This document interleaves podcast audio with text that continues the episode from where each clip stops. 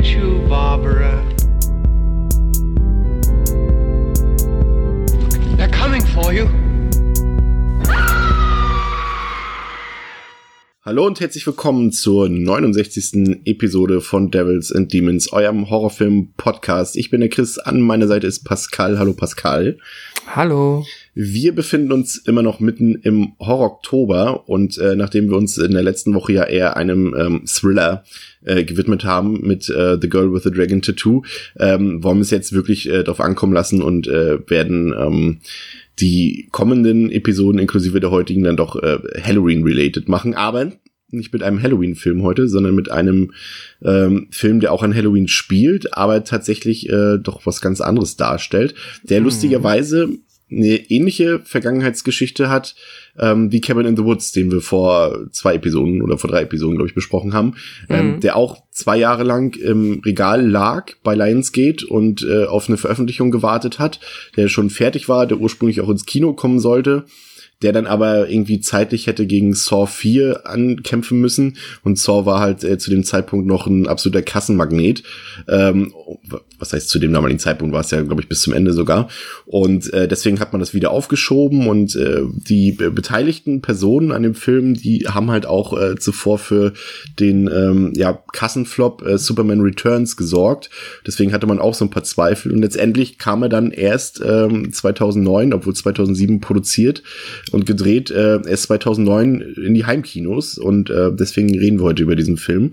Also nicht deswegen, aber unter anderem deswegen, weil es interessant ist. Wir reden heute über Trick or Treat, eine ja. Horrorfilm-Halloween-Anthologie. Pascal, ähm, magst du solche Anthologien? Ich weiß ja nicht, es gibt ja, gab ja in den letzten Jahren sehr viele, wenn ich so an Southbound denke, an VHS 1 und 2, mhm. an, an diese ABCs of Death äh, äh, Filme. Ist das was, wo du drauf stehst oder magst du eher kohärente Geschichten, die lieber einen Handlungsstrang haben?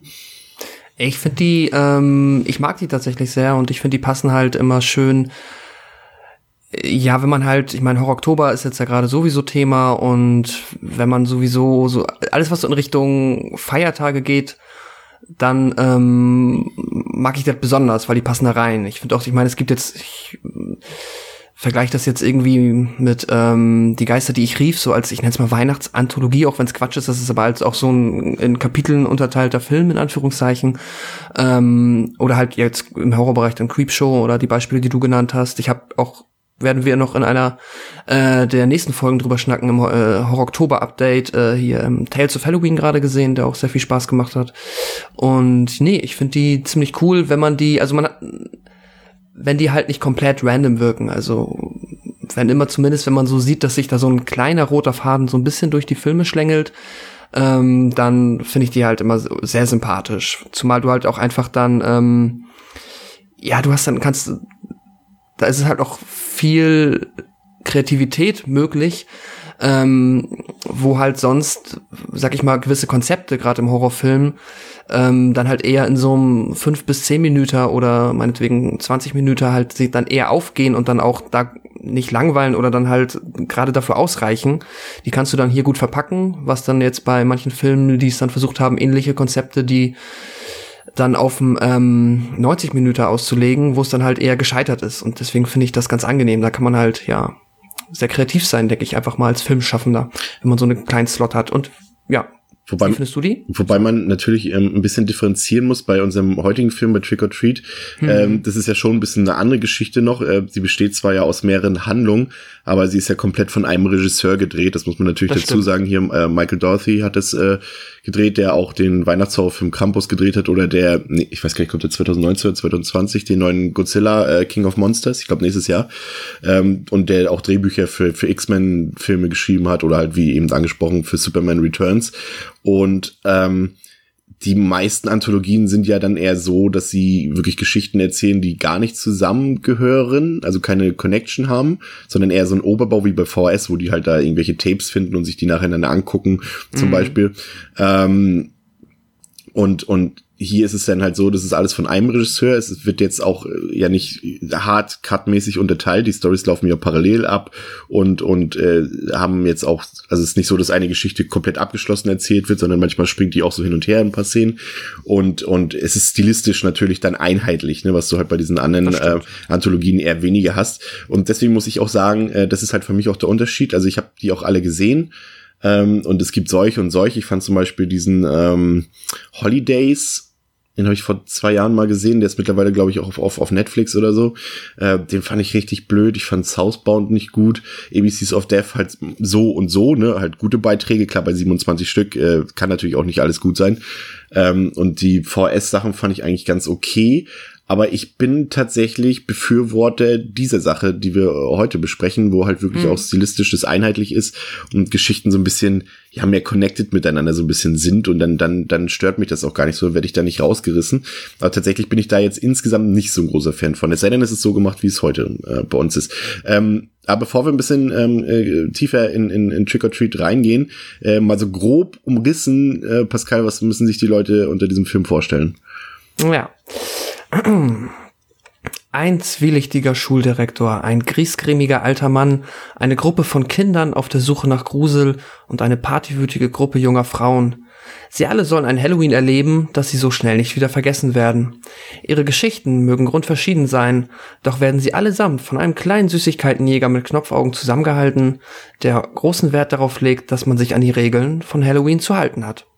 Ja, ähm, sehr gut. Ähm, ja, eben, ich habe es eben schon angekündigt. Das Besondere ist halt, dass du zwar verschiedene Geschichten hast, die aber halt alle in der, im selben Ort spielen, mhm. die alle mehr oder weniger zur selben Zeit ablaufen und vor allem die halt so nicht, nicht jetzt immer so obvious miteinander verbunden sind, aber durch Kleinigkeiten, so dass du halt äh, wirklich öfter mal Charaktere aus der einen Geschichte in der anderen Geschichte so im, im, Hintergrund laufen siehst oder kurz irgendwie mal beiläufig haben die einen kleinen Moment drin oder irgendwie hat eine Auflösung von der einen Geschichte was mit der anderen Geschichte zu tun und so weiter und das ist relativ smart gemacht hier, äh, wobei man tatsächlich ähm, wenn wir beim Thema Smart sind, ähm, über das Opening tatsächlich noch so ein bisschen streiten kann. Also wir haben äh, ja da äh, ein Pärchen, Emma und Henry, mhm. die gerade von einem Halloween-Umzug ähm, nach Hause kommen und bei denen ist auch alles schon alles eingerichtet im Vorgarten und äh, da brennt halt draußen noch so eine Kürbislaterne und äh, die Emma, die äh, will diese Kürbislaterne auspusten und und ihr ihr Freund warnt sie halt davor und sagt so nein kannst du nicht machen das ist eine Tradition.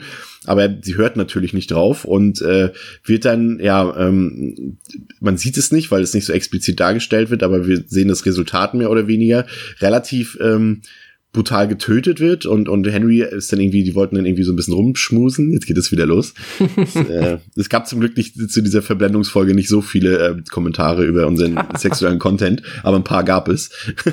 und ähm, ähm, und er wartet dann oben auf sie, schläft dann irgendwann ein und kommt wieder und sucht sie und äh, findet sie dann quasi nur noch als äh, ja, Garten-Halloween-Dekoration wieder ähm, auf dem Vorhof, äh, im Vorgarten und in ihrem Mund steckt ein Lolly. Und ähm, das, äh, muss ich sagen, erinnerte also ich finde, das war ein, ist der konventionellste Teil dieses ganzen Films, weil er doch da relativ ähm, straight noch so eine Slasher-Geschichte erzählt oder mhm. auch auf eine Slasher, wenn du nicht wüsstest, dass es eine Anthologie ist ähm, und dich überraschen lässt, könntest du denken, das ist jetzt so ein, es hat, ist sehr Scream-lastig, finde ich. Das hat wirkt wie so ein Scream-Intro, so ein bisschen, finde ich. Ja, ich weiß genau, was du meinst. Da muss ich auch äh, dir auf jeden Fall recht geben. Ich finde, der ähm das wird dann jetzt zum Ende, das ist jetzt in dem Sinne kein Spoiler, auch nochmal aufgegriffen, wenn man sich da so ein bisschen die Zeitlinien verschieben, in Anführungszeichen, ähm, dann passt das auch wieder ganz gut, aber am Anfang fand ich den Teil schon sehr erstmal abgekapselt, ähm, auch wenn es jetzt im gleichen Ort spielt und gefühlt hat danach halt eigentlich, ähm, haben halt die anderen Geschichten, die dann ihren Parallelverlauf ja haben, erst begonnen und dadurch wirkte das so ein bisschen ja, ich würde sagen, antiklimatisch oder so. Das hat nicht so komplett rund ins Paket gepasst zu dem, was man dann danach an ähm, Geschichten mitbekommt, die dann ja, ähm, ja, wie gesagt, parallel nebeneinander verlaufen und auch schön ineinander verwoben sind, ist ähm, das so die, die, die so ein bisschen außen vor steht, finde ich. Wobei, also ich würde allerdings ergänzen noch, also ich fand ihn jetzt wirklich nur nur da von vom vom Aufmacher her, also was heißt mhm. schlecht fand ich es auch nicht, ich fand schon ganz cool eigentlich, aber es, es reißt denn so im Vergleich zum Rest, Rest so ein bisschen ab, was so die Kreativität angeht. Aber ich fand, da sieht man allerdings schon, dass ähm, das von Dorothy äh, äh, oder Dorothy ist es ja eigentlich, das Haar ist ja hier woanders, ähm, schon gut inszeniert ist. Also das fetzt schon so von der von der ganzen von der ganzen Art her merkt man auf jeden Fall, dass da jemand am Werk ist, der auch ein bisschen Verstand, Sachverstand hat und handwerklich mhm. was drauf hat. Und es hatte, ich muss zugeben, ich habe den Film ja damals, ich weiß gar nicht mehr, kurz nachdem er rauskam, auf, auf DVD gesehen, ich glaube 2011 oder 2010. Ähm, und ich konnte mich nicht mehr erinnern an diesen einen Jumpscare, der da halt in diesem Opening mit drin ist. Ich muss sagen, ich habe mich tierisch erschreckt. ja, der ist fies. Also ja. da, da, da kann man äh, kann man nicht mehr kennen. Ähm, ja, von der Inszenierung auch definitiv äh, fällt einem schnell auf, dass das ähm, ja eigentlich, äh, na, was heißt eigentlich, dass es halt, ja, wie du gesagt hast, äh, überhaupt nicht schlecht, sondern gut inszeniert ist und das macht dann halt auch Spaß und da freut man sich schon mal direkt. Was ich, was ich übrigens witzig finde, ist, weil wir äh, ja eben schon erzählt haben mit äh, Kürbislaterne, ich weiß nicht, ob du es gelesen hattest, dass die die äh, für den Dreh halt äh, mm, keine echten Kürbisse genommen haben, sondern irgendwelche aus Keramik oder aus irgendwelchen anderen Materialien und dann diesen ähm, Joke am Set hatten, dass das halt, äh, wie sagt man so, dass das keine keine Kürbisse für den Dreh oder für die für die Produktion dieses Filmes verletzt wurden oder geschädigt wurden. Genau. Das fand ich eigentlich ganz, ganz charmant gelöst. Ähm, ja. Dann kommen wir zur ersten richtigen Story, äh, die sich mit dem von dir schon angekündigten Schuldirektor ähm, äh, beschäftigt. Ähm, erzähl mal, worum geht's da? Äh, ja, wir sehen erst so ein, ähm, ah, ja, so ein, ich nenne mal etwas korpulenten, gemein, fiesen Jungen, der sich da halt so ein bisschen, ähm, ja, der sein eigenes, sein eigenes ähm, Süßes oder Saures spielt ähm, wie er halt dann das, ähm, ja, das Grundstück von dem äh, besagten Schuldirektor betritt und sich da einfach mal ganz gierig an den Süßigkeiten, die ausliegen, äh, bedienen, ohne ein Kostüm zu haben oder ohne irgendwie sich an die Regeln von Halloween zu halten. Kein Bier. Ach so, ja und wenn. ähm, naja, und auf jeden Fall äh, kommt dann, ähm, ich weiß gar nicht, es kommt raus und er fängt ihn so ein bisschen, ne? Ich glaube ja. Ja, er steht hinter ihm quasi, während er sich gerade an dieser, dieser, dieser, ja. an dieser Süßigkeitenbox da bedient, steht er schon dahinter und man hat irgendwie schon so die gewisse Ahnung, okay, mh, hm, der ist, mhm. also du siehst halt total, dass, dass, dass, dass es schon so, so eine Overacting-Rolle ist und, und, und dass der ja nichts Gutes im Schilde führt. Ja, ja, genau. Und ja, dann lädt er ihn halt ein und ähm, gibt ihm da dann drin was Süßes und ja, verfällt so ein bisschen in so einen Monolog und naja, auf dem Endeffekt war das halt ein vergifteter Schokoriegel, der ihm gegeben hat, woraufhin der äh, arme dicke Junge sich äh, sehr intensiv übergibt und ja. Im das hat mich ein bisschen an Stand bei mir erinnert, mit damals mit diese, ich weiß gar nicht, was hatten die da gegessen, äh, Blaubeerkuchen ne oder sowas? Ja, ja. ich glaube schon. Stimmt. ähm, ja, äh, und genau, im Endeffekt geht es darum, dass er ist halt offensichtlich jemand, der ähm, neben seinem, äh, seiner, seinem normalen Leben als Schuldirektor sich ich, entweder nur zu Halloween oder auch sonst äh, einfach Opfer sucht und in diesem Fall war es der äh, böse dicke Junge und ihn dann kurzerhand sich dann daran zu schaffen macht, diesen halt zu töten und zu beerdigen. Und dann sehen wir dabei noch, dass er halt auch einen kleinen Sohn hat, der ähm, oben am Fenster ist und gerne Süßes oder Saures spielen würde. Und ja, das ist ganz putzig gemacht, weil, ähm, ja, ist man hier wird dann halt auch spätestens der ähm, Comedy-Einschlag schon so ein bisschen äh, offensichtlich. Und naja, ähm, Krönung des Ganzen ist es dann halt, dass der Junge ähm, dann seinen Vater darum bittet, dass sie jetzt doch bitte Kürbisse schnitzen können und im Endeffekt, oder dass sie, ich weiß gar nicht mehr genau, wie es formuliert ist, aber es wird einem suggeriert, dass sie jetzt Kürbisse zusammenschnitzen, aber es ist halt eigentlich nur der Kopf des dicken Jungen, den sie jetzt, ähm, an dessen Augen sie sich jetzt zu schaffen machen wollen. Und gleichzeitig äh, haben wir hier aber auch schon eine Verwebung in eine Geschichte, die erst später aufgegriffen wird, weil wir den, ähm, hätten netten Nachbarn, ich glaube er heißt Creek, ja. ähm, sehen, wie er ähm, und äh, die sagen Hund sehen, äh, ja, wie die schon miteinander interagieren und dann am Ende sehen wir auch, da habe ich dann auch nochmal zurückgespult, weil ich es eigentlich ganz charmant fand, dass man dann schön im Hintergrund, während der Schuldirektor ins Haus reingeht, sehen kann, wie ähm, der Nachbar halt gerade von irgendetwas so umgenockt wird im Hintergrund. Ja. Das ist ganz nett. Die ähm, ich fand es tatsächlich ganz witzig, auch diesen Disput halt. Es ist so ein bisschen, ja, das ist immer so ein Ding, da weiß ich nicht, also ich bin ja wirklich komplett abgehärtet, was Horror angeht, aber ich habe dann immer so bei manchen Filmen immer so kleine Momente, wo ich denke, das ist jetzt schon ein bisschen geschmacklos. Und das war hier tatsächlich einer dieser Momente, wo er den Jungen vergraben will dort in dem, in dem, in dem Grab im Vorgarten und äh, dann ja halt von dem Nachbarshund überrascht wird und dann der Nachbar ja auch kommt und die diesen Disput haben und diese Diskussion. Ja. Und er dann halt immer wieder mit der Schaufel auf, auf den, auf den, auf den übergewichtigen Jungen, der eigentlich schon tot sein sollte, immer wieder eindrischt. Das fand ich irgendwie ein bisschen geschmacklos. Ich weiß auch nicht warum, weil das halt in so einem, in so einer Comedy-Situation gelöst wurde. Äh, aber das ist dann wieder so, so eine Geschmackssache, glaube ich einfach. Ich habe da immer den, denke immer so, ah, muss das jetzt sein? Obwohl es ja eigentlich, wie gesagt, es hat dann gar nichts mit G G Brutalität oder Gewalt zu tun, sondern einfach so, keine Ahnung, ähm, ich, ich weiß nicht, warum mich das stört, aber irgendwie, vielleicht kann das irgendjemand da draußen nachvollziehen, aber ich habe manchmal so mit so völlig random Situationen manchmal einfach so ein Problem. Aber ich fand das hier mhm. ganz, ganz, äh, auf jeden Fall ganz cool. Das einzige, was mich gestört hat, muss ich ganz ehrlich sagen, ähm, war tatsächlich die, ja, die, die Wahl des Protagonisten mit dem Jungen, der, es wird ja nicht nur suggeriert, also was heißt suggeriert, also wir sehen ja nicht nur, dass er übergewichtig ist, es wird auf jeden Fall auch noch erzählt, dass er Diabetes hat und das war, muss ich sagen, Stimmt. wieder so, das fand ich unnötig. Warum das dann in so ein Klischee ausarten muss, dass natürlich der übergewichtige Junge ist der, der überall die Süßigkeiten klaut und der hat auch noch Diabetes, weil alle Dicken haben Diabetes und sowas. Und das fand ich ehrlich gesagt ein bisschen abgedroschen. Das war dann mehr oder weniger schon an dieser Stelle so der, ja fast schon die einzige Sache, die mich an dem Film so ein bisschen gestört hat. Also das fand ich dann einfach nicht clever gelöst, weil also warum sie dann wirklich einen übergewichtigen Jungen nehmen müssen, so so als volles Klischee, stereotypisch, hat mhm. mich ehrlich gesagt ein bisschen gestört, also sogar ein bisschen mehr ehrlich gesagt. Hm, okay. Habe ich tatsächlich gar nicht so drüber nachgedacht. Wahrscheinlich bin ich ähm, einfach da dem. Klar, ist es ein Klischee, ist halt so ein Trope, das ja auch so ein bisschen, nehme ich mal an, mit.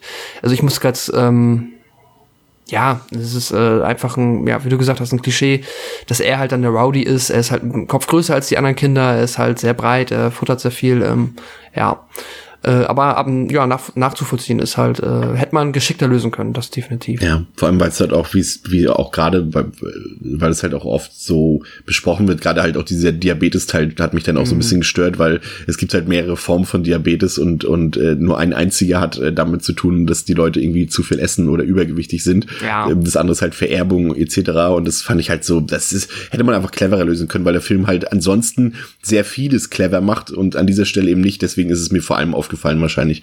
Das ist wahrscheinlich mhm. der einzige Grund. Ähm, wie fandst du die Geschichte generell? Fand ich super. Ähm, war halt, hat, hatte einen schönen, ja, ach mein Gott, Twist.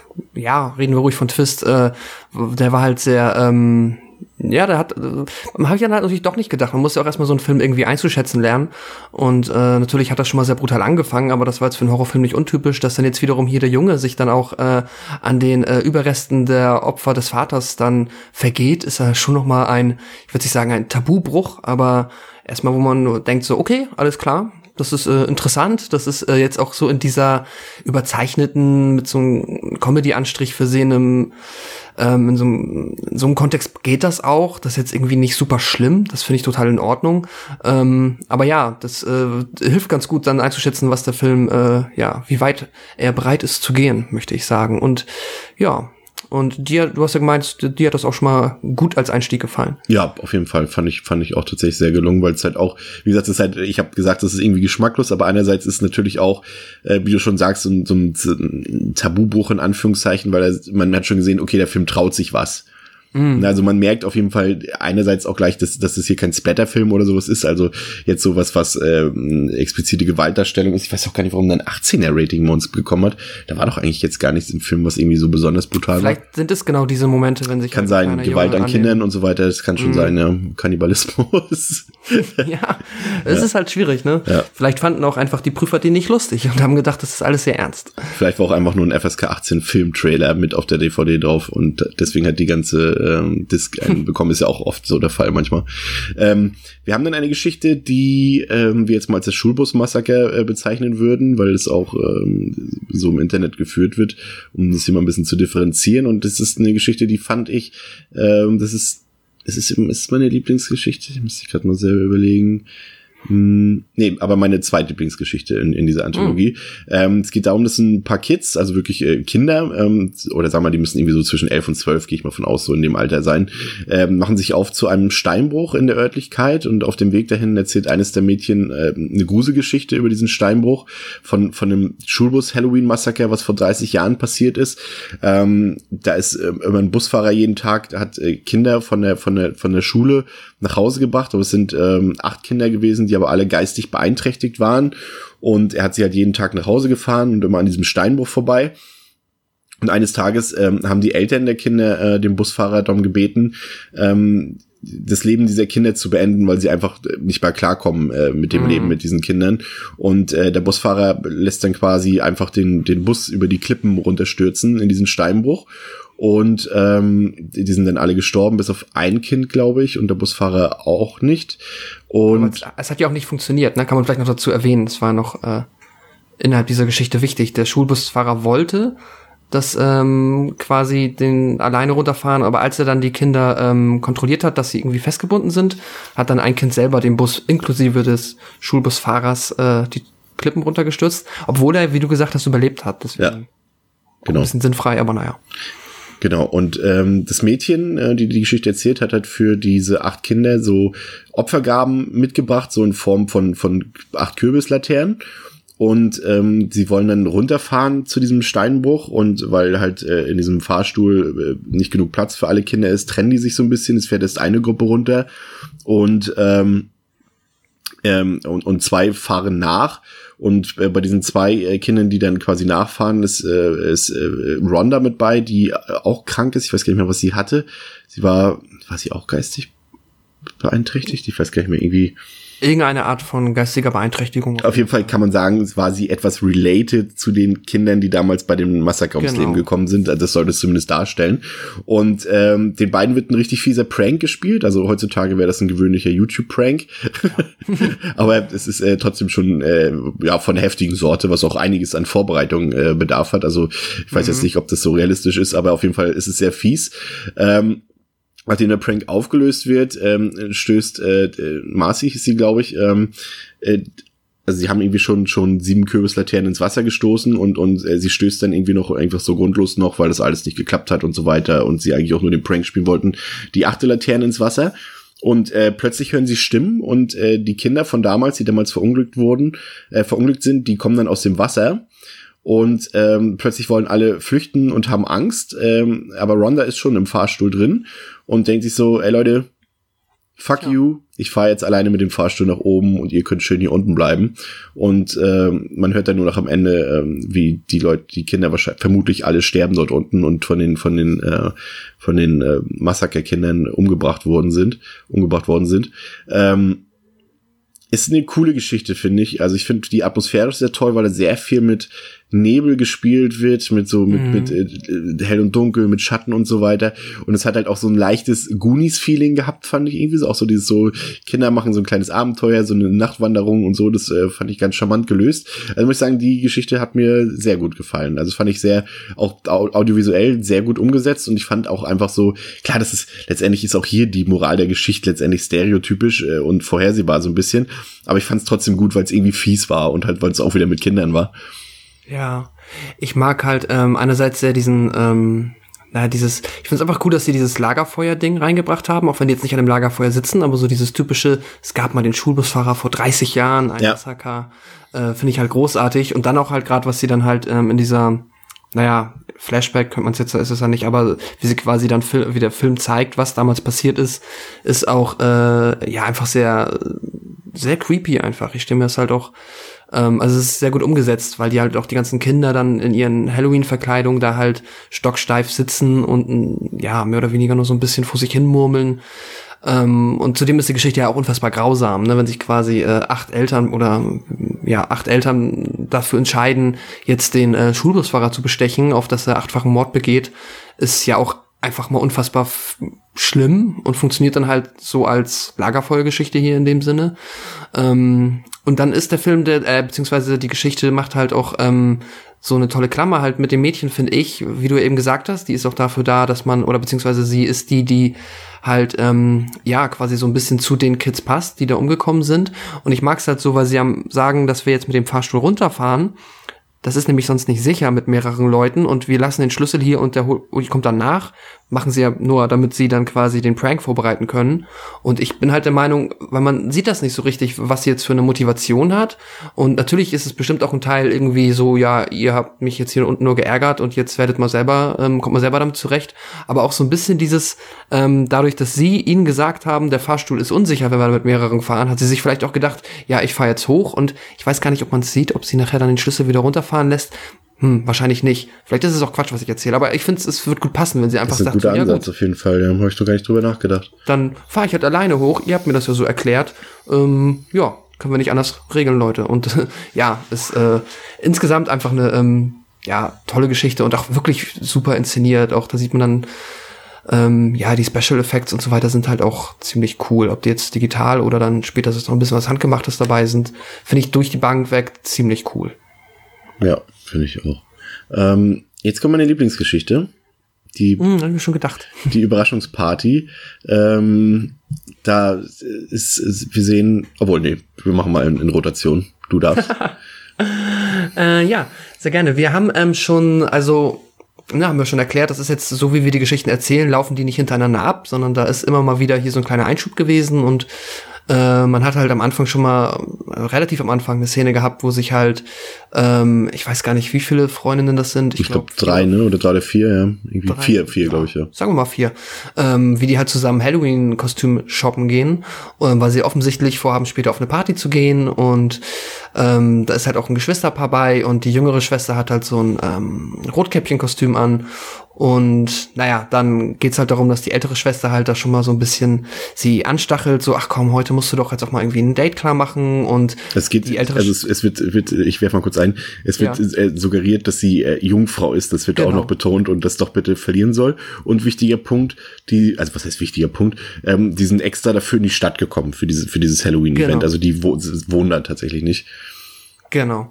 Und ähm, ja, dann äh, holt die ältere, also macht doch sogar noch ein Date mit einem, also die ältere Schwester macht ein Date mit einem von den äh, dort arbeitenden Leuten in dem Kostümladen oder sowas. Äh, ja, klar. Und ja, später sehen wir dann, wie sie dann halt ähm, auf dem Weg ist, also damit meine ich jetzt die jüngere Schwester in diesem Rotkäppchen-Kostüm, während die anderen Mädels schon auf der Party sind, habe ich ganz vergessen, da hat dann auch noch mal die ältere Schwester, was ganz lustig ist äh, im Nachhinein, ähm, dann äh, Rotkäppchen nenne ich sie jetzt mal angerufen und gesagt, jetzt komm aber doch mal her, ich habe hier einen Typen für dich, das ist echt irgendwie ein toller Typ. Und dann meint sie so, sieht er gut aus? Ne, er ist nett. Er ist hässlich. Naja, aber jetzt komm doch mal her, so nach Motto. Und äh, finde ich so im Endeffekt mit der Auflösung nachher ganz witzig. Und dann ja. Ja, ähm, dann ähm, spitzt sich die Situation zu, als da nämlich ähm, Rotkäppchen auf dem Weg zu diesem, ähm, ja, zu dieser Party, die irgendwo in so, auf so einer Waldlichtung stattfindet, nämlich von niemandem angegriffen wird, der so ein, ja, kann man sagen, Wolfskostüm ist es ja quasi, ne? So ein stilisiertes Wolfskostüm hat und ähm, man denkt sich, verdammt, jetzt wird äh, Rotkäppchen ähm, gemeinweise äh, Opfer des Boah, warte mal Jetzt komme ich gerade, jetzt hab ich, bin ich gerade doppelt mindblown. Ähm, jetzt, also, puh, jetzt muss ich, muss ich kurz in Diskussion einwerfen. Ich dachte erst, hat er ein Voice-Kostüm angehabt? Hat er nicht ein Va naja, Vampir-Kostüm angehabt? Er hat auf jeden Fall diese Maske. Und er hatte, weil er hatte diese Zähne, die könnten Vampirzähne sein, sie könnten aber auch Wolfszähne sein. Und ich fand, es hat halt, also ich fand es jetzt nicht so eindeutig und für mich hat das irgendwie. Aber der hat doch auch so eine schwarze Maske und so aufgehabt, nicht? Ich dachte, der sollte so, so einen Vampir darstellen. Ah. Und jetzt, jetzt ist nämlich die, die Konfusion, jetzt sein. bin ich nämlich, mein, mein, meine Konfusion kommt deshalb zustande, weil ich dachte gerade, ach so, stimmt, deswegen trägt die ein Rotkäppchen-Kostüm. Ja, weil sie das, ja, weil das, das ja, ja, aber, aber jetzt, und dann im Nachhinein fällt mir jetzt aber doch wieder auf, ist doch eigentlich Vampir gewesen. Ja, das Internet gibt dir auch recht. Das Internet sagt gerade, wie ich sehe, äh, hat mich gerade angerufen und sagt, es ist ein Vampir. aber nichtsdestotrotz macht er dann ja diesen Gag halt von wegen, ähm, was hast du für große Augen und ja. äh, diesen Rotkäppchen-Spaß halt. Naja, und dann kommt der, naja, sagen wir mal so, dann sehen wir halt ähm, nicht wirklich, wie dieses äh, Handgemenge ausgeht, sind dann wieder bei der Party und auf einmal fliegt halt ein, ähm, ein Körper im Rotkäppchenmantel auf diese Party und dann kommt der Twist. Äh, ja, möchtest du den gerne erzählen? Ja, äh, gerne. ist deine Lieblingsgeschichte. äh, die, äh, genau, also das übrigens da, das fand ich ein bisschen komisch. Dieser Hardcut, der dazwischen ist, quasi von dieser einen Situation zu der nächsten, Ja. Das irgendwie so, das wirkte schon so, als würde da irgendwas fehlen. Gut, das wäre jetzt irgendwie auch für die Geschichte irrelevant gewesen, aber es wirkte halt irgendwie, ähm, es wirkte gekürzt, obwohl es nicht gekürzt war. Also es wirkte wirklich so, als wäre dann so eine Szene rausgeschnitten gewesen oder sowas. Ähm, aber nur als kleiner Kritikpunkt. Ähm, wir sind dann auf der Party, wo äh, du schon gesagt hast, ähm, jemand plötzlich aus dem Baum mitten in die Party fällt sozusagen äh, von oben und äh, Laurie auch auftaucht und es entpuppt sich dann, dass der Vampir, von dem wir dachten, er wäre ein Vampir, weil es ja auch, ähm, da muss man dazu sagen, es wurde ja vorher auch in einer Szene auf diesen, ähm, wir sehen ja dann diesen diesen Halloween-Umzug dort, äh, wo scheinbar auch schon jemand umgebracht wurde von einem Vampir. Mhm. Und, ähm, und, und äh, das muss man noch dazu sagen, das ist jetzt nicht der, der erste Auftritt äh, dieses Menschen. Und äh, wir sehen dann, äh, dass diese Party und es ist alles irgendwie scheinbar so ein bisschen langweilig und alle haben auf Laurie gewartet. Aber andererseits sehen wir dann, äh, das ist der Twist der Sache, dass äh, sich die Mädchen alle als Werwölfinnen entpuppen die Mhm. ihre Dates alle verspeisen vor Ort. Und Laurie war halt jetzt nicht in sexueller Hinsicht Jungfrau, sondern ähm, in Sachen äh, Werwolf-Aktivitäten Jungfrau. Und sie sollte einfach ihren ersten, ihr erstes menschliches Opfer quasi äh, vernaschen. Im wahrsten Sinne des Wortes. Und das war ein Twist, der war sehr unerwartet und den fand ich sehr, sehr cool. Äh, weil Was so cool ist, dass sie halt als Rotkäppchen der böse Wolf ist. Ja. Das ist halt echt super. Und weil es halt auch wirklich gut angeteasert ist mit dieser Vampirgeschichte halt so, du denkst halt wirklich im ersten Moment noch dadurch, dass es halt in anderen Szenen auch so angedeutet wird, dass sie jetzt wirklich überfallen wird oder dass das jetzt passieren könnte, dass sie jetzt selber Vampir ist und äh, dort irgendwie was veranstaltet dann auf der Party, andere Leute beißt oder sowas, aber es geht dann halt in die Werwolf-Richtung und dreht dann halt das auch um, so dass die äh, die Mädchen alle, die sind extra dort hingereist, um dort äh, äh, Jungs zu vernaschen, aber halt im, im wahrsten Sinne des Wortes. Und das war schon cool gemacht. Also es ist ein sehr, sehr netter Twist und, und deswegen fand ich die Geschichte auch cool gemacht. Weil sie spielt die, also das ist wirklich mal, also ich bin eigentlich nicht so twist-affin, also ich falle eigentlich selten darauf rein, aber das ist, äh, also das habe ich nicht kommen sehen. Ja, ich auch nicht. Das war richtig, ähm, ja, da war ich, da, ich meine, der kommt dann ja auch halt so ein bisschen auf, äh, ist mal auf leisen Pfoten, ne? Man sieht dann halt erstmal, sie hat es offensichtlich überlebt und ihn mitgebracht. Das heißt, ich dachte zuerst an Hexen, muss ich ehrlicherweise sagen. Da bin ich dann noch nicht drauf gekommen. Und dann wird ja auch dem, ähm, ja, dem Opfer, das sie dann gebracht haben, so langsam klar, weil er sich umguckt und Ach so, das Wichtigste, äh, okay, jetzt müssen wir erst noch die entscheidenden Punkte des Twists erzählen. Äh, Das Ja, ja. Opfer in diesem Fall ist äh, Mr. Wilkins, der Schuldirektor Genau. aus der äh, Geschichte Nummer äh, zwei. Eins. Genau. Genau, der wird dann hier auch noch, ähm, ja, ja, da ist dann äh, Schluss mit seiner ähm, ja, Jagd nach Opfern. Und er wird selber zum Opfer. Und ich mag halt auch dann, man hat ja auch in diesem, ähm, in dieser kurzen Szene, wo die äh, ältere Schwester ähm, Laurie da, oder Laurie sich gerade heißt, sie dann anruft, hat man ja auch gesehen, wie der Typ, den sie ihr als Date verkauft hat, im Hintergrund halt liegt und so schläft. Ja, Aber der hat halt einfach nicht geschlafen, der war halt einfach wahrscheinlich schon ziemlich tot oder auf Drogen oder halt einfach, äh, ja, sonst wie äh, nicht wach, aber unfreiwillig. Ähm, ja, und dann passt das alles so gut zusammen und die Special Effects sind echt nicht schlecht. nee. Ähm, die sehen echt ganz gut aus und auch natürlich, also vielleicht so, man, ich glaube, die komplette Transformation der Werwölfe war dann am Ende auch ja, also die, der Werwolf an sich war dann ja praktisch, genau. Und ähm, natürlich sieht man das ein bisschen, aber es passt auch so absolut gut zu dem Film. Und man freut sich dann halt auch darüber, dass das jetzt kein CGI-Wolf ist, sondern mh, meinetwegen wirkt er natürlich dann nicht hundertprozentig wie ein echter Wolf, aber ich find's cool. Also das äh, hat, finde ich, vollkommen ineinander gegriffen. Ich fand, ich muss sagen, mir, mir gefällt vor allem gut, dass es eben, dass es so eingefallen ist mit Mr. Wilkins. Ich finde halt gerade auch die Pointe halt gut, dass der, dass der Mörder selbst ermordet wird. So, das ist halt äh, auch auch eine coole Geschichte, die ich generell immer sehr interessant, also das ist, ich finde es generell interessant, da hätte ich auch gerne mal eine Statistik von, äh, wie viele äh, äh, Verbrecher selber Opfer vom Verbrechen werden. Also es passt eigentlich jetzt gar nicht hier rein, aber das, diesen Gedanken habe ich immer, deswegen fand ich den, äh, den Twist halt auch wirklich sehr gelungen in dem Fall, weil er wirklich sehr smart ist. Ähm, ja, das stimmt. die nächste Geschichte, ja, ist dann jetzt, also ich will nicht sagen, die, dass sie jetzt ein ein Downer ist, ist sie nicht, aber äh, die lässt dann wieder ein bisschen nach aus meiner Sicht im Vergleich zu den beiden vorherigen Geschichten.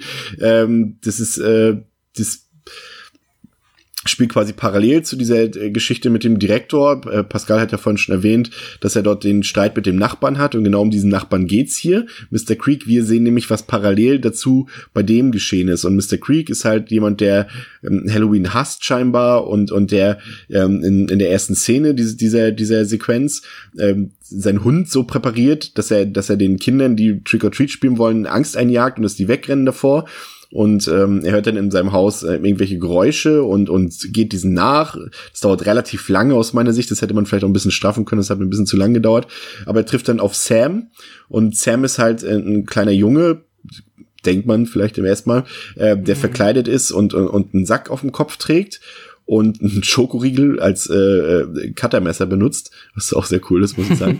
ähm, und Sam ist der, also falls ihr euch jetzt so nichts vorstellen könnt, das ist halt das, das quasi das Motiv des Films, was halt auf jedem Cover drauf ist. Also der, wie sagt man, das Maskottchen dieser Anthologie, yeah. der halt irgendwie auch in jeder Geschichte mal irgendwo am Rande auftaucht oder mitspielt oder sowas. Ähm, und ja, ähm, dann sehen wir halt auch diese, diese Sequenz aus der Perspektive von, von, von ihm, dass äh, als er Mr. Wilkins, der auf, quasi in seinem Vorgarten ist, um Hilfe ruft und dort an, an die Scheibe klopft und ähm, sehen dann, wie Sam äh, die Maske von seinem Kopf reißt und er halt keinen menschlichen Kopf hat, sondern so, das ist so ein Misch aus Totenkopf und Kürbis. Und äh, die beiden bekämpfen sich dann die ganze Zeit und äh, Creek schießt dann auch auf Sam und er denkt, er ist tot, aber er ist gar nicht tot und greift dann erneut an. Aber äh, die Moral von der Geschichte, und das fand ich wiederum ganz putzig, äh, ging es Sam eigentlich nur daran, Süßigkeiten zu bekommen von ihm. Und als er diese dann auch bekommt, obwohl die beiden sich halt, halt bis aus Blut bekämpft haben, verlässt er dann einfach das Haus. Das fand ich, ja. ganz, fand ich auch wieder ganz smart gelöst. Aber die Moral von der Geschichte ist, dass ähm, dieser Mr. Creek ähm, eben der Busfahrer von damals ist aus dem äh, genau. Schulbus-Massaker. Genau, und äh, wahrscheinlich unter anderem deswegen oder primär deswegen halt auch einfach von Halloween nichts mehr wissen will. Und er aber sich halt einfach den Regeln widersetzt. Ähm, Sam ist ja auch so, spielt auch so ein bisschen den Wächter der Halloween-Regeln. Und deswegen gibt's halt Sinn. Er hat zwar jetzt ihm nicht freiwillig den Schokoriegel gegeben, aber dadurch, dass er im Endeffekt Süßigkeiten von ihm erhalten hat, hat er jetzt in dem Moment quasi seine Pflicht in Anführungszeichen erfüllt und hat ja so noch mal quasi ist noch mal mit dem Leben davon gekommen. Die da kann man vielleicht also nein kein Vorwurf, aber da könnte man sagen toll, das ist jetzt quasi na gut, also dass Mr. Wilkins gestorben ist, ist auch voll okay. Das sterben auch viele Unschuldige, was man jetzt eher in Frage stellen könnte. Aber dass dann gerade der Mensch, der ähm, äh, gegen Geld acht äh, geistig beeinträchtigte Kinder eine Klippe runterfahren wollte, dass der jetzt noch ein Happy End gebraucht hat, weiß man nicht. also wenn es einer verdient hat, dann eigentlich auch ein bisschen er, oder?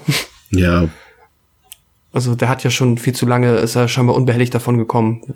Nehme ich einfach mal an. Naja, aber äh, was soll's auf jeden Fall. Ähm, ja, es ist, ich mag die Figur von Sam. Ich habe irgendwo gelesen, dass der auch, ähm, dass es den wohl schon früher gab, dass ähm, Dory, Dor Dorothy, ja. Dorothy ähm, den wir früher schon mal irgendwo in einem äh, Animationskurzfilm oder genau, Kurzfilm. Also ist vielleicht noch, ja, was heißt wichtige Information ist nicht, aber ähm, diese Anthologie basiert halt auf einem äh, Kurztrickfilm, den Dorothy vor Jahre zuvor mal gedreht hat, wo der halt schon mhm. vorkam, ja. Genau. Ähm, ja, und das ist halt auch genau so, ich meine, klar, die Geschichten hatten auch so schon immer Querverweise, wenn auch jetzt meistens nicht so unfassbar drastische, aber das ist halt dann auch der, wo ich meinte, was ich dann mag an solchen Anthologien, ähm, er ist halt der rote Faden im Endeffekt. Auch wenn er jetzt bei manchen Geschichten wirklich nur sehr passiv mal dabei ist. Er ist bei Mr. Wilkins, glaube ich, steht er vor der Tür und bekommt dann noch ein paar Süßigkeiten. Und ähm, als das eine Mädchen vom Steinbruch dann den Fahrstuhl wieder hochgefahren ist, äh, steht er halt einfach da. Ähm, nichtsdestotrotz, ja, ist er halt da und beobachtet mehr oder weniger, ähm, ja, kontrolliert, dass alle sich mehr oder weniger äh, rechtens verhalten an Halloween und ja, das ist, macht, ja, ist eine schöne Ergänzung für den Film. Aber ansonsten muss ich dir recht geben, ähm, Ist ein bisschen zu lang, ne? Ja, genau. Also dann die Action ist schon ganz witzig und die Figur von Sam ist halt auch cool. Er sieht auch unter der äh, unter der unter dem äh, Kartoffelsack sehr sehr cool aus und mit dem Sack und den Knopfaugen auch einfach unfassbar putzig. Das äh, ergänzt sich auch ganz schön. Ähm, ja, aber es ist jetzt nicht der Höhepunkt und wenn man natürlich sagt, eigentlich möchtest du an so einem Film schon vielleicht den Höhepunkt ganz am Ende haben. Kann man jetzt kritisieren, dass das hier nicht so geschickt gewählt worden ist. Da vielleicht hätte man die Geschichte vor die ähm, Überraschungsparty, also vor die Party der Mädchen setzen ja. können. Ja, und am Ende haben wir dann noch so eine, ja, quasi so, so eine, wo sich alles nochmal miteinander verwölbt und verbunden ist. Also wir sehen dann halt, dass Creek sich dann mittlerweile verarztet hat. Ähm, und dass es bei ihm an der Tür klingelt und er jetzt plötzlich super freundlich zu den Kindern ist und großzügig äh, äh, Portionen an Süßigkeiten verteilt.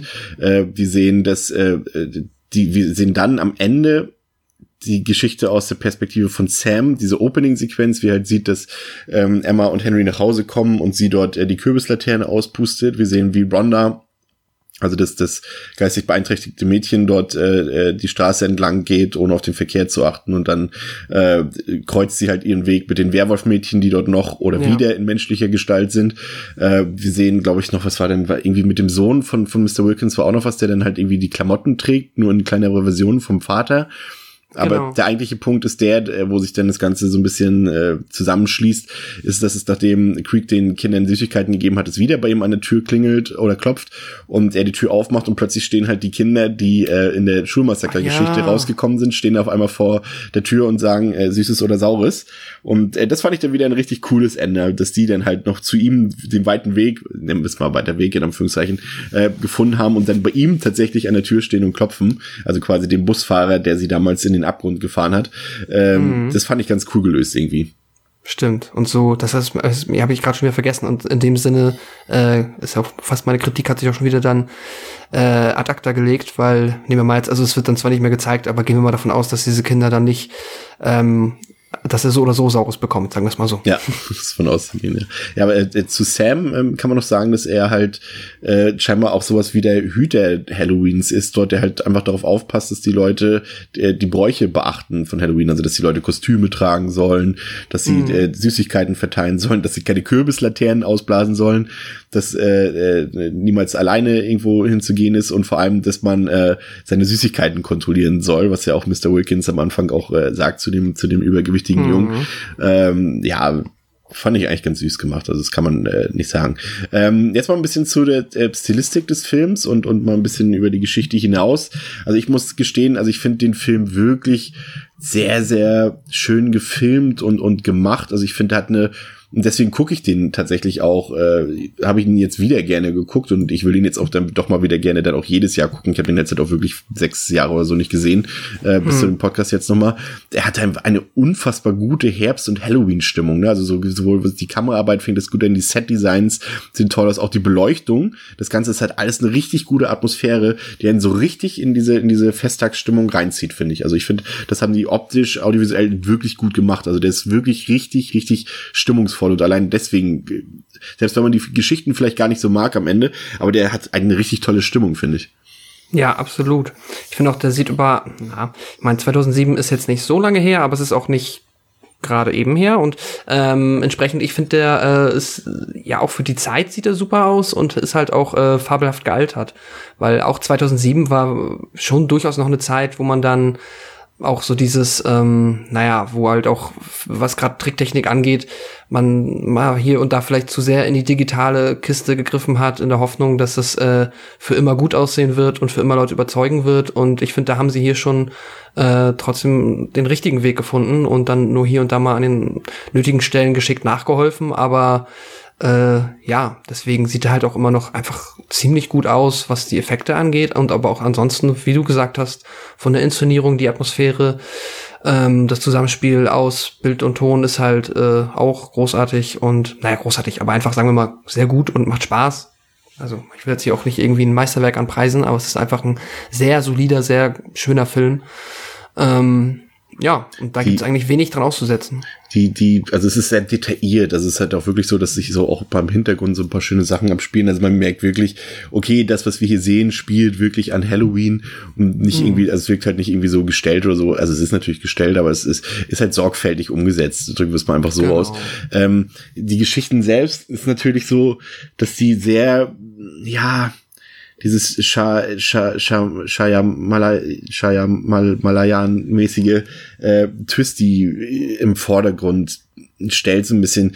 Die Frage ist halt die, wenn halt diese Twists nicht drin wären in den Geschichten, in den einzelnen, wären die dann doch schon relativ generisch und einfallslos, könnte man dann schon fast wieder sagen. Also es ist wirklich, diese kleinen Mini-Geschichten sind eigentlich immer per se sehr generisch und ist eigentlich auch das, was man vielleicht von so einer ähm, äh, so eine Halloween-Anthologie erwarten würde.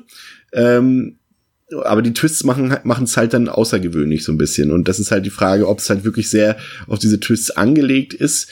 Ich vermute schon fast ja und das meine ich gar nicht mal unbedingt kritisch, weil die Geschichten sind halt so kurz. Der Film ist ja generell nicht bei 80 Minuten lang, wenn wir jetzt die Credits abziehen. Also es ist hm. alles so so schnell erzählt, dass dass, dass sich das als Zuschauer auch gar nicht so stört. Aber weil die Geschichten halt kurz sind, aber es ist schon so, dass sie sehr auf äh, ja, Effekthascherei will ich jetzt nicht unbedingt sagen, aber doch ist es letztendlich. Also ohne die Twists wären die Geschichten wirklich 80 äh, Prozent schlechter, muss man wirklich dazu sagen. Aber es hat ja die Twists. Ja, das stimmt eben. Ähm, und ja, doch, wenn du jetzt so wie du sagst, doch würde ich auch so sehen. Das ist halt ich glaube, der Film wäre trotzdem immer noch okay. Also ich hätte mal jetzt gesagt, dann wäre wahrscheinlich irgendwie die Party mit den Mädels, wäre dann wahrscheinlich irgendwas relativ generisch Teenie-Slasher-mäßiges geworden. Ähm, aber naja, so unterscheidet sich der Film halt von einem, ähm, und da kann ich jetzt auch äh, gerne mal an mein Fazit kommen, äh, weil sich das gerade anbietet. Ähm, unterscheidet sich vielleicht von einem Film, wo ich gesagt hätte, so ja, drei Sterne, ist irgendwie, kann man nett weggucken, hat mich jetzt aber auch nicht irgendwie überrascht, ist aber ganz hübsch. Zu einem Film, wo ich sage, doch, der ist dann durch die ähm, cleveren Einfälle, die hier eingebaut wurden und dass der dann handwerklich aber trotzdem auch auf so einem hohen Niveau spielt. Äh, ein Film, den ich ähm, sehr gerne einfach mal eine vier Sterne gebe, weil ich finde, das ist ähm, ja also von es gibt ja viele Filme, die man an Halloween gucken kann, äh, Halloween zum Beispiel, ähm, aber ähm, das ist auf jeden Fall einer, der da auch sehr gut reinpasst. Und das ist, ähm, ja, ich habe den ja tatsächlich jetzt erst für mich entdeckt. Der stand auch auf der Liste der, äh, ja, Halloween-Horror-Anthologien, die ich bisher noch nicht gesehen habe. Und äh, umso schöner, dass ich das jetzt nachgeholt habe. Und ja, wird vielleicht oder sehr wahrscheinlich auch nächstes Jahr zu Halloween wieder seinen Weg ähm, ja, in mein Filmprogramm finden.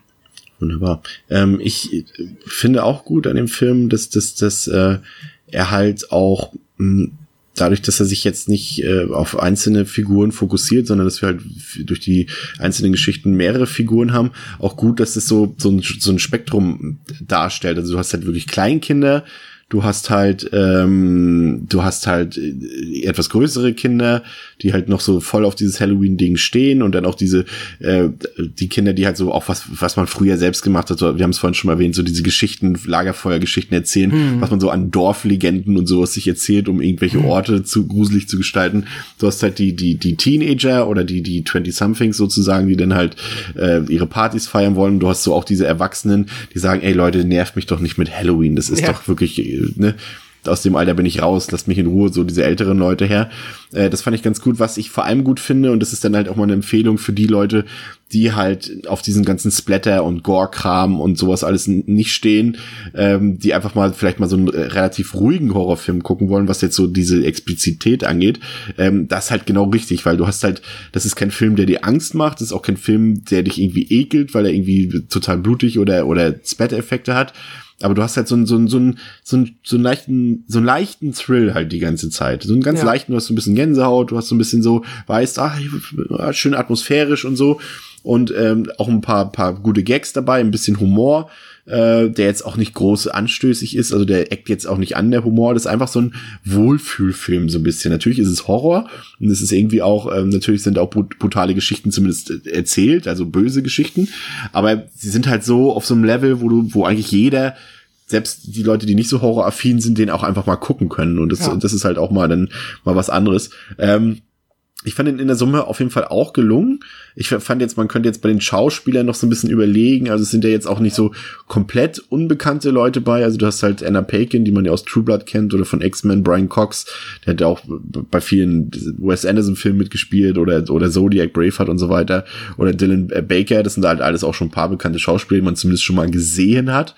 Ähm, da war, gut, es ist ein Horrorfilm, es ist jetzt kein, ähm, kein, kein, keine Groß-Budget-Produktion, deswegen gehen die Schauspieler schon in Ordnung, aber da war theoretisch vielleicht noch ein bisschen mehr drin, aber es spielt eigentlich gar keine so große Rolle bei dem Film letztendlich. Also ich finde ihn auch sehenswert, äh, so die, die haben natürlich eine unterschiedliche Qualität, die Geschichten, aber es ist jetzt nicht so, dass eine besonders herausragt und eine besonders irgendwie nicht so gelungen ist. Die sind schon alle so auf einem äh, guten bis sehr guten Niveau, sage ich mal. Ähm, das ist jetzt keine, keine verschwendete Zeit oder Langeweile drin, halt weil der Film halt auch wirklich stringent und kurz kurzweilig erzählt ist mit knapp 80 Minuten Lauflänge und auch finde ich es gut, dass, dass, die Geschichten so parallel erzählt sind und auch so, so Übergänge miteinander haben und ähm, aber für, für mich ist die größte Stärke ist halt die Inszenierung des Films, also wirklich so die Kameraeinstellung, die Kulissen, Effekte haben, sorgen halt für die perfekte Halloween-Atmosphäre und Stimmung und das ist halt so das, warum der Film mir so gefallen hat. Er ist halt wirklich sehr atmosphärisch, setzt dich dahin an diesem Feiertag äh, oder an diesem US-Feiertag und äh, du hast halt Bock drauf auf Halloween. Mhm. Weil es halt alles so schön geschmückt ist, sieht alles gut aus, ist alles sehr stimmig und, und das ist so mein, mein Hauptpunkt. Abzug vielleicht ein bisschen halt für die Geschichte um Mr. Creek, die mir halt so ein bisschen ich will nicht sagen, sie fällt letztendlich nicht großartig ab, aber es ist die, die mir am wenigsten gefallen hat. Ähm, aber ansonsten kann ich dir nur recht geben. Also es kann man wirklich problemlos auf die jährliche Horror-Oktober oder Halloween-Rotations-Playlist in Anführungszeichen setzen. ähm, und ich habe dem auch vier Sterne gegeben. Also es ist vielleicht gar kein Film, der unbedingt jetzt unabhängig äh, von, von, von seinen, seinem Halloween-Charme und so vielleicht vier Sterne verdient hätte. Aber er ist einfach recht clever, smart, sieht gut aus und, und macht einfach Spaß. Und deswegen habe ich da auch kein Problem den, mit dem vier Sterne zu geben. Es ist einfach ein Film, der Spaß macht, der gute Laune macht und mit dem man mit äh, quasi jedem Filmliebhaber theoretisch gucken kann, ohne dass der da irgendwie denkt, ey, was guckst du für kranke Scheiße oder oh, das ist mir zu gruselig und sowas. Das ist, man kennt, irgendwo habe ich es gelesen, das fand ich ganz gut, das ist wie Simpsons Treehouse. Mm. So ein bisschen ja. so von, der von der Art genau. der Geschichte her. Mal das was stimmt. Fieses hier, mal da was Fieses, aber ohne jetzt irgendwie besonders gruselig zu sein oder besonders brutal zu sein. Das ist wirklich, es klingt jetzt ein bisschen blöd und ich meine es auch gar nicht abwerten. Das ist Horror für jedermann, den kann jeder gucken. ja, nee, es ist, es ist ein Date-Movie. Den kann man auf jeden Fall, äh, ja, ja finde ich. Immer auch. gucken. Ja. Ah, schön. Wunderbar. Ja, ähm, das war unser Film für heute. Ähm, das war es natürlich noch nicht mit dem Horror Oktober. Wir äh, werden uns jetzt in den nächsten Tagen äh, gemütlich oder ungemütlich ins Kino bewegen und uns äh, den neuen Halloween-Ableger ähm, ansehen und den dann äh, besprechen in der nächsten Episode, die, ich verrate es schon mal, eine Doppelfolge sein wird, weil ihr verfolgt ja eh alle unsere Letterboxd-Accounts und seht eh, was ich die ganze Zeit gucke. Äh, wir werden natürlich auch unser Versprechen vom letzten Jahr einlösen und auch noch die Rob Zombie Halloween-Filme besprechen, auch in der nächsten Woche. Und äh, bis dahin äh, macht fleißig weiter beim Horrorfilme gucken. Äh, wir hoffen, es hat euch gefallen und ihr seid auch beim nächsten Mal wieder dabei. Das war's mit Devils and Demons. Bis zum nächsten Mal. Auf Wiederhören. Tschüss. Ciao.